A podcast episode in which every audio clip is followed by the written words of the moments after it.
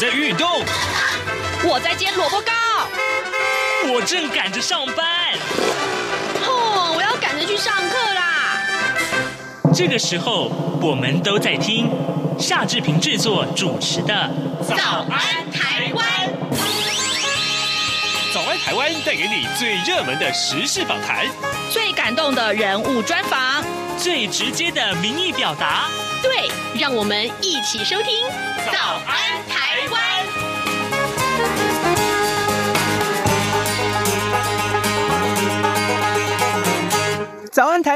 我是夏志平。今天是二零二零年的十二月十号，星期四。每逢礼拜四呢，我们要为您进行刘必荣时间这个单元。待会儿啊，我们要为您连线东吴大学政治系刘必荣教授。我们请刘老师为我们解说重要的新闻外电。当然，今天我们锁定的这些呃国际的重要议题，呃，特别是刚刚玉伟在播报新闻的时候有跟大家提到啊，就是英国脱欧的这个情势也是非常受到重视的。而美国的内政啊，就是这个拜登，就是美国总统当选人了啊，他所公布的这个新的施政团队啊，到底有哪些重点呢？还有就是印度跟中东的情势，我们都要为您关注。好的，呃，在跟刘老师连线之前，志平有一点点时间跟大家说一说各平面媒体上面的头版头条讯息。我们先看到《苹果日报》上面提到这件事情，港府滥押变本加厉，拜登团队首度发声了。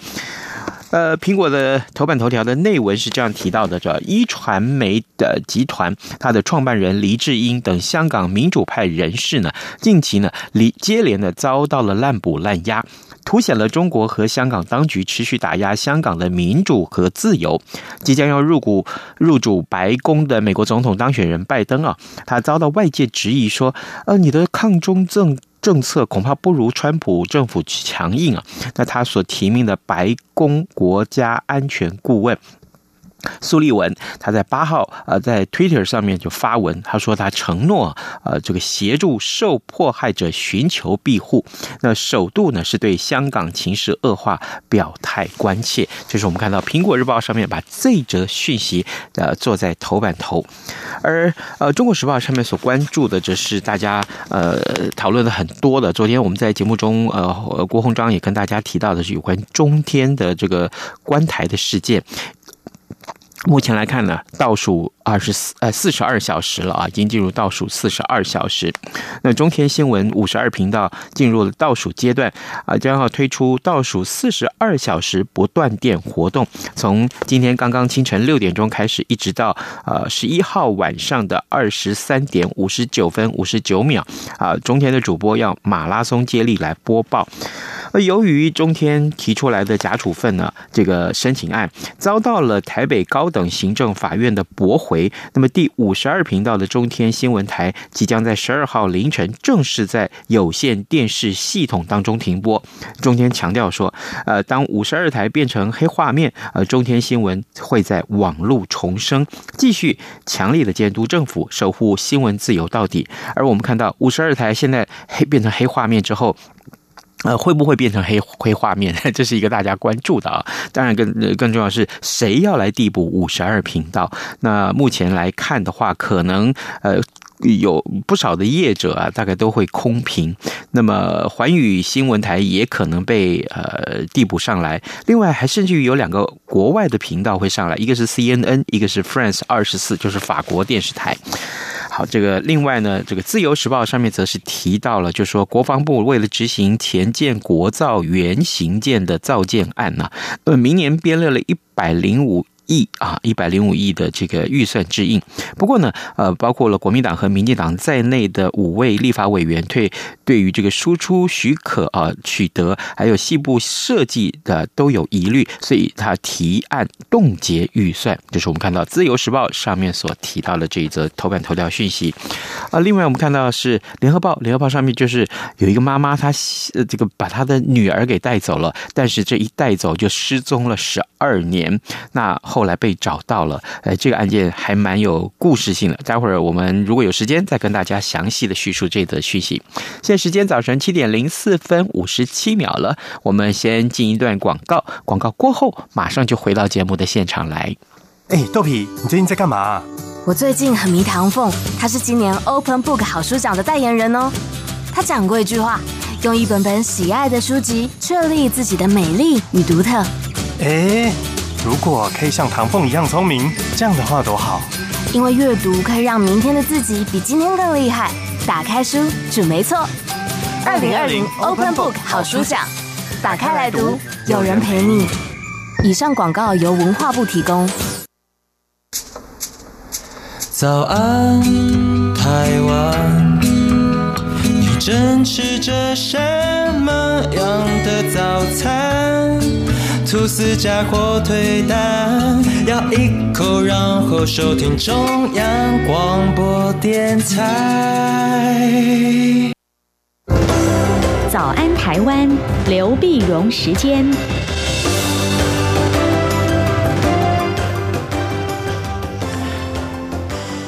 这里是中央广播电台台湾之音，您所收听的节目是《早安台湾》，我是夏志平。此刻时间早上七点零六分十四秒。好的，我们跟呃东吴大学呃政治系刘碧荣老师连线，我们要请刘老师来跟大家聊一聊重要的国际要闻啊。老师您早，早，各位听众朋友大家早，谢谢老师呃再度与我们的连线。老师，我们首先来看看英国脱欧啊，刚刚我们在这个新闻播报的时候也跟大家了播了这个新闻，就是有。有关于脱欧的情势，目前还非常受到大家的瞩目。那今年的年初，其实好像就已经有一个呃决定了，那就是今年年底必须要赶快谈完。可是，嗯，现在完全没有谈完，而且好像谈不完。老师，到底这个谈判卡在哪些议题上面呢？对，这这比较尴尬哈。那么今年今年年初呢？是英国脱欧，但是跟欧盟之间的关系啊，这是一个过渡性的一个安排。嗯，那现在要谈最后最终的安排怎么样？不然的话，英国虽然脱欧，但是目前还在适用欧盟的各种规定嘛啊。那么，但是但是最其实卡在几个地方。第一个地方呢，就是大家最常谈到的，但也许不是。不是最难的，但是最常谈到的就是渔权的问题，捕鱼权的问题。捕鱼问题呢？那英国说他我脱欧以后我是主权国家，主权国家，那我当然我的领海我可以百分之百完全的控制啊。那那请问欧洲的渔船能不能到英国领海来捕鱼呢？啊？那英国说那我每年来谈啊。那咱们不是说，但是欧盟说不是现在先要先谈好，到底能不能来捕鱼？那么呃，然后然后呢，英国的捕还捕完了渔获呢，是要卖到欧洲的市场去。那英国认为这是两件事儿啊，但是欧盟就认为是一件事儿，就你如果让我去捕鱼，我才让你的鱼货卖到我的市场来。那那捕鱼在什么地方捕呢？啊，那么是呃浅水区能捕呢，还是两百海里的的经济区可以捕？那捕了以后，如果超过的一些规定，那鱼要还多少到呃给英国？本来欧盟就说我还百分之二十，呃百分之十八左右给你，当然呃这个呃呃百分之十八将近百分之二十的费用还给你。那么欧盟呃英国说不行，那这样等于我这个领海等于丧丧失了，从此 控制了百分之八十，那是不行。啊，那当然就是这个渔获到底是多少？那么有多少可以多少的量？那是要怎么还？在什么地方补的？潜水区呢？两百海里呢？怎么补的？这第一个没没没谈拢。然后，然后第二个呢，就是说我们要比如说公平的，呃，就就如果欧盟跟欧跟英国的关系必须要公平，公平呢？那请问那欧盟里面关于一些环保啊、劳工啊一些各种的贸易的规定，嗯，呃那那那如果说这边规定比较严格，那当然欧盟的欧盟的这个生产成本就比较高嘛。那英国这边呢，如果规定比较松的话，成本就低啊。那还加上包括你的国家能不能补贴这些企业啊？那这个能不能补贴这个成本的问题？那这是不是也必须要谈啊？要谈。那么，然后第三个就是，如果将来有贸易纠纷的话，或者谈成的这个协议是怎么去执行？啊，怎么去执行？然后，然后是怎么仲裁的？在英国的法院呢？在欧洲的法院呢？那如果说是在渔权问题上，因那么欧盟认为英国呃违反了这个呃当初的这个协定，那在渔权问题上，呃捕鱼的问题上如果违反了，那欧盟可不可以在别的方面去报复呢？比如说捕鱼违反了，但我在贸易上面制裁你，嗯，那就等于跨界了。那这可不可以？可不可以这样子？嗯，还是鱼的问题就鱼的问题解决啊，车的问题就车的问题解决。你不要鱼的问题，用车的问题解决，那这个是怎么办啊？那这当然这也要谈。这谈呢？那本来呢最呃本来最早还有一个问题呢，那就是英国就北爱尔兰跟南方爱尔兰共和国的边界的问题。嗯嗯，边界问题呢本来最早时候达成了协议。啊，就是没有边界啊，没有边界，不管硬边界、软边界是没有边界，嗯，没有边界。那请问那东西如果没有边界，那从爱尔兰的东西进到英格兰要跨跨海啊，那这个到边界就那个税的问题是哪里征呢？啊，没有边界，那是不是到到英国到跨海这边要征呢？那么英国本来要通过一个叫内部市场法案，没办法，就是说那英国国内的呃这些各地的像威尔斯啊、苏格兰啊、英格兰啊，他们直接贸易，照理说应该没有障碍吧？嗯，还通行无阻。那国内通行无阻，那是不是北爱尔兰东西如果跨海到了英格兰，哎，那你刚不讲征税吗？如果通行无阻的话，那税是不是又回到北爱尔兰跟爱尔兰共和国的边界去征收啊？如果一回去的话，那爱尔兰说：“哎，不是啊，你们当初答应我没边界的，怎么换着换着？你们又自己把自己答应的事情又都撕毁了。”对呀、啊。后来在昨天的时候，那英国说：“好，没有问题，这个内部市场法里面违反到我们签协议的部分，我们通通拿掉，这样放心了吧？”啊，那英国用这个方法跟欧盟表示：“你看，我还是有诚意的嘛。嗯”那那刚刚讲的那三个问题，是不是比较看看怎么样的，大家再想办法解决？你不要逼得太紧啊。你咄咄逼人的话，那么所以英国首相那么 Johnson 呢，这礼拜四就要到布鲁，就就已经出发了，到布鲁塞尔。对，到布鲁塞尔，然后到布鲁塞尔，不是跟他他们是两天的峰会嘛，就要谈这事情，谈事情。那英国首相说，你们的要求 没有任何英国首相可以签的字啊，那就是说，如果谈不成的话，只有三个礼拜了。如果谈不成的话。那不好意思，那我们就就就就这样子吧，我们就退了。老师啊，这个最新刚刚的外电啊，我们收集到了，就是这个当然强生现在正在布鲁塞尔，呃，跟这个欧盟的执委会的主席范德赖恩，对不对？他们在举行这个所谓的危机会议。那这个好像这个会议目前这个僵局根本没有办法打开，所以。欧盟这个呃脱欧的这个问题哦，这这纷纷扰扰五年了，最后可能就卡在这些问题上，完全是是混乱的场面收场。是，那这怎么办？他现在是讲，啊、他们这上个礼拜一开始谈，那谈了双方的代表谈，谈了半天就谈谈停停，谈谈你谈不拢，谈不拢。那么江森跟着范德莱恩已经通过电话，通电话也谈不成。那范那江森说，那我到你那儿，我就面对面对面谈好了。面对谈，所以他到了到呃到了布鲁塞尔，布鲁塞尔跟范德莱恩来谈的，他们礼拜三晚上吃晚饭，吃晚饭来谈，谈了不成的话，礼拜四是欧盟的峰会，二十七个国家峰会，峰会要开两天，那把这问题再端到峰会上来谈，啊，再看看看那就看这两天的这个这个峰会谈得成谈不成，万一再谈不成的话呢，那就那就那那那就准备一月一号就没有。没没有这个关系了，嗯，那就表示英国就要脱，就要离开了这个单一市场，嗯，离开关税同盟，嗯，那从此英国东西卖到欧洲去，嗯。啊，你说不管关税啦、配额啦，你说各种原产地的规定啊，什么全部都重新申报、重新认定啊，那那欧洲的这卡车什么的，你不能运货运到英国，直接开到英国不行啊，那边界就要换啊，或者重新申请啊，那就服务业。服务业呢？你是在英国做，从各种服务业，你的执照、你的认定、你的资格，啊，重新再来呀、啊！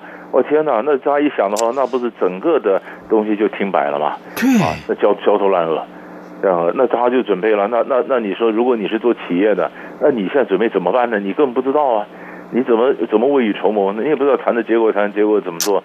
啊，那你你要多少备货？你要多少出货？你能接多少单？那你你你你的你的关卡会卡多久？嗯，呃，全部都不知道。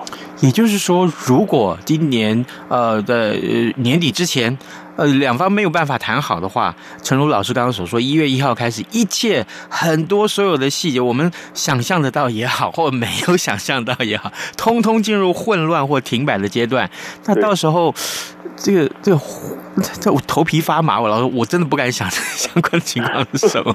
所以，所以任何企业，你如果在欧洲投资，你如果也在以以前，他们就是英国刚脱欧的时候呢，像很多台商啊什么，大家就准备了。对。本来我的货在英国生产，我就开始就搬了嘛。嗯哼。就开始也许我把我的仓库什么搬到荷兰啊，什么就开始先搬了，未雨绸缪。因为到时候你也不晓得状况怎么样。对。所以这三年之内，可能该搬的该怎么样，该该。都都已经都已经有有能够走的很多人都已经先准备走了啊，所以这每一个谈判的结果都影响到英英镑的贬值啊、升值啊，这跟经济情况都都都直接相关。哇，这能不能谈成？这真的考验两个人双方的智慧啊！各位听众，今天早上之平为您连线访问东吴大学政治系刘必荣教授。我们首先针对目前全世界最关切的英国脱欧的这个谈判，这一场谈判目前正在呃布鲁塞尔举行啊，到底能不能谈得成？呃，今天早上最新的外电其实是告诉我们，好像这个谈成的机会并不大啊。但是呢，我们也真的希望，为了这个一月一号开始的这些呃。我们讲是恢复世世界的秩序吧。为了这个大的前提，真的希望大家可以坐下来好好的谈一谈，看一看自己能够让些什么。好，这个老师，接下来我们看看这个美国美国的情况。呃，拜登他呃这个当选人，美国总统当选人拜登，他即将就要上任了。那我们这样来看，他陆陆续续公布了这个他的施政团队。目前来看，嗯，有哪些是亮点，可以跟大家来简单解说的？对。那么其实他陆续陆续的新闻都有更新嘛？对。那么比较比较新的就是他提名了一个非洲裔美国人啊，奥斯汀将军担任国防部长。嗯。那国防部的黑人啊，哦，那这个本来之前讲说可能黑国防部长是女性，啊，那现在后来弄办了，现在最后还是决定的这个男性，一个这个这个劳和奥斯汀呢。呃，l o y Austin 呢，做呃，他是拜登长期的一个军事的这顾问，嗯，呃，那么也是中指部的指挥官啊，中央中央指挥部的指挥官。那么他的这个特，他的他的他的强项，当然就是他说他会提供非常忠诚的意见给拜登，他非就非常能干。而且他更重要的是，就我们讲说，如果能够过关的话呢，他是第一个非洲裔的黑人嘛，啊，国防部长啊，那对美国的黑人呢当兵的的士气当然很大的鼓舞嘛。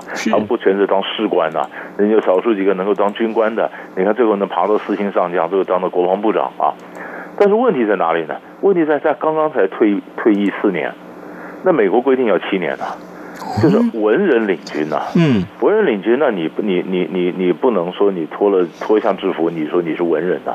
这经过几年啊，那关系要稍微洗一下，然后然后真的真的恢复文人的身份。那可是他现在要用怎么办呢？必须国会要通过，嗯，呃，就是说我把这件豁免掉。那以前川普用马蒂斯的时候就是这样的啊，以前川普的第一一那么第一任的国防部长马蒂斯呢，也是就是将军人出身，但是国会通过了这个。豁免，嗯，好了，那现在就是国会要通过豁免呢，那民主党内部就有两难了。所以民主党内部有些人就讲说，哎，不是我们尊重制度嘛，这个人是好人啊，但是还是要有制度啊，所以不能提啊。连《纽约时报》的一些一些一些意见呢，就表示说不适合啊。那到底？那那当然，拜登当然讲说当然适合了。就是拜登这次当然有有一些非常具有象征意义的或突破性的一个任命啊。嗯。所以你看，这第一个奥斯汀将军呢，那奥斯汀将军当然讲，他说我以前是奥斯汀将军，现在就只是奥斯汀啊，就退了以后就没有了嘛啊。那到底到底能不能？那第二个就是我们原来我们看到的加州的检察检察长呢，贝希拉呢，被认为是呃被任命卫生部长啊。嗯。但是但是他检察长啊啊。呃，检检检察长他并不是医生呐，是啊，并不是医生，但是因为他过去呢，呃，一般认为是捍卫着欧际健保有功，呃，就过奥巴马的这种健保啊，那么全民健保，那那可负担的健保，那么共和党反对，民主党赞成，那他是捍卫这个欧际健保有功，啊，但是他底下率领一大堆医生了，像佛奇啊什么，就就你现在看到台面上的美国一些抗议的一些人，都是都是，要不然就是。就是老呃民主党政府的回任，不然就佛系这样的留任啊。嗯嗯。那么这这这应该是蛮有经验的。然后第三个我们也观察到呢，那就是他在国安会下面呢增设个亚洲事务主管。亚洲事务主管呢，那任命一个中国通叫普杰夫。普杰夫很年轻啊，他是四十八岁。啊，他耶鲁耶鲁出身，但他在北大担任过访问教授，也在上海复旦教过人权法啊，很会讲，那中文很流利。哦，那这就是说，如果我们要看到拜登的这个呃中国政策啦，他会怎么做？哎，那这个人就变得是可以观察的一个年轻的一个中国通，那是可以可以看的。哦哦，所以这个目前来看，至少这一波的人事的这个名单的公布还蛮多亮点的呢。是。因为他他是表示我跟他不一样，所以你看他这个以前我们就讲过，国土安全部用的也是拉丁诺啊，也是用这个拉丁美洲裔的。是。那现在卫生部也是拉丁美洲裔的，所以你看拉丁美洲裔说，我我这个就讲西班牙语的，我支持你，呃，你都没有获得回馈，哎，现在给你两个部长是吧？那你黑人不是都支持他吗？我给你个国防部长，假如能过的话。啊，那那这个就很有意思。然后他全部都是呃，以前民主党都过去的老将啊，全部回国，那就是说希望能够快速上手，又给人耳目一新，又能快速上手的那么这样的一个团队，因为美折腾不起啊，美国现在。是老师啊，我有点不太了解，就是说那这个族裔啊，就是你是什么样的族裔，这件事情能够上台在内阁里面当官呐、啊，这件事情对美国人来讲是很重要的一个一个一个 logo 吗？对。他是他他他当然表示说，哎，我这是一个呃民族的熔炉嘛，嗯，啊，是平等嘛，因为追求美国梦嘛。你看贺锦丽，贺锦丽呢，她是呃，贾梅卡跟印度是吧？牙买加跟印度，她她是女性，牙买加黑人，然后印度是亚裔啊，这样的混血是吧？所以所以他这个里面象征意义蛮多。好了，那当然我们做，如果如果我是一个美国人的话，那我除了看象征意义以外，我还看能力啊。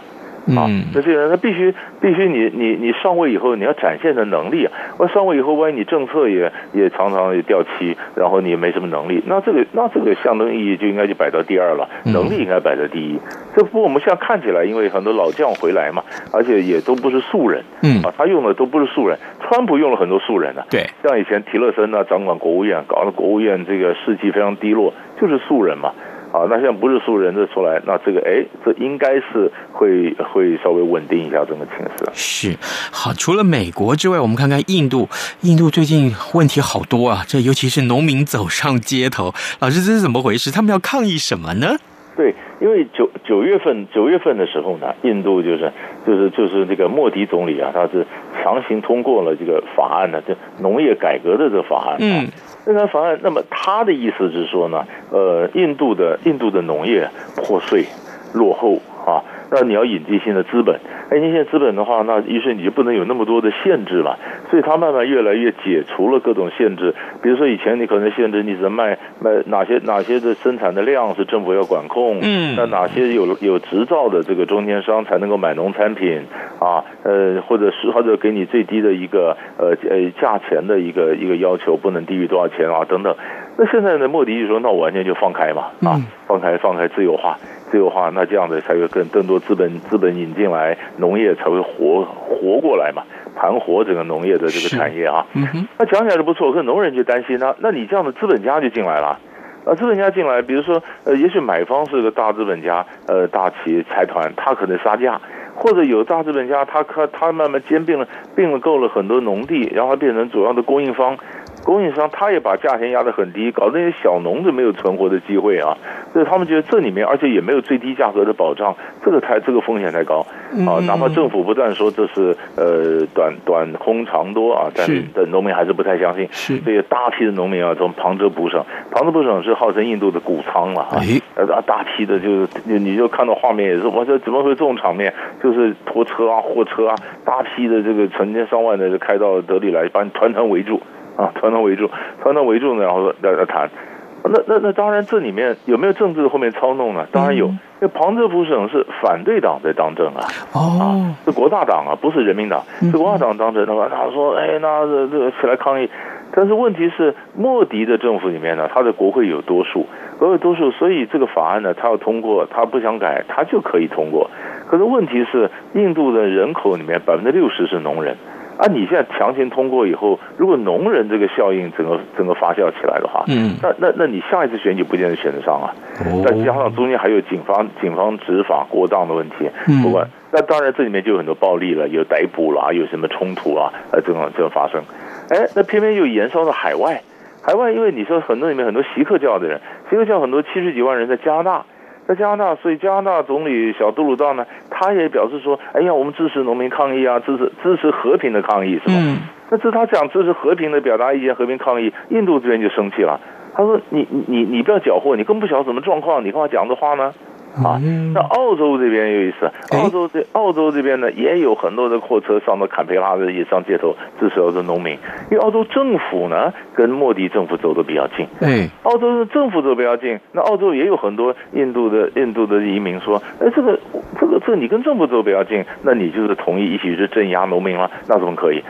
所以，所以就是，虽然印度的海外移民也多，那国内的这个这些冲突抗争呢，也一样在海外会发酵。所以你就看到印度的新闻，你会看到，哎，为什么跟加拿大什么关系？跟澳洲什么关系？然后然后慢慢的这事情又又起来，那就像莫迪就就很头大了。所以他的一些改革，因为他最近经济也不好，对，经济也不好，然后一些改革这边，那在国内的一些反弹。呃，所以，所以你说，我们常常拿印度跟中国大陆来做个比较，嗯，龙象赛跑嘛，啊，印度是象，中国龙，那显然是龙走的比较前面嘛，那象在后面追，象现在很多问题啊，慢慢慢也都浮现出来，是，这这这，这也也够他头大了，嗯，对，就是印度的确这个国土很广了哈，然后呢，这个人口也众多，那它的这个经济，当然也被认为他他他他经济的潜力是非常够的，所以它所衍生出来问题，当然也受到国。国际瞩目，各位听众，今天早上志平为您连线东吴大学政治系刘碧荣教授，我们请刘老师啊，呃，分别就三个议题来讨论，一个是英国脱欧啊，这个事情就是全球瞩目；另外，美国呃拜登团呃这个新政府的这个团队的内容啊，这个名单也是大家所瞩目的；还有呢，就是印度啊，印度这个我看那个照片了，呵 呵这个非常非常的。呃，让大家震撼了啊！是好，我们也非常谢谢老师跟我们的连线，老师谢谢您喽，谢谢谢谢。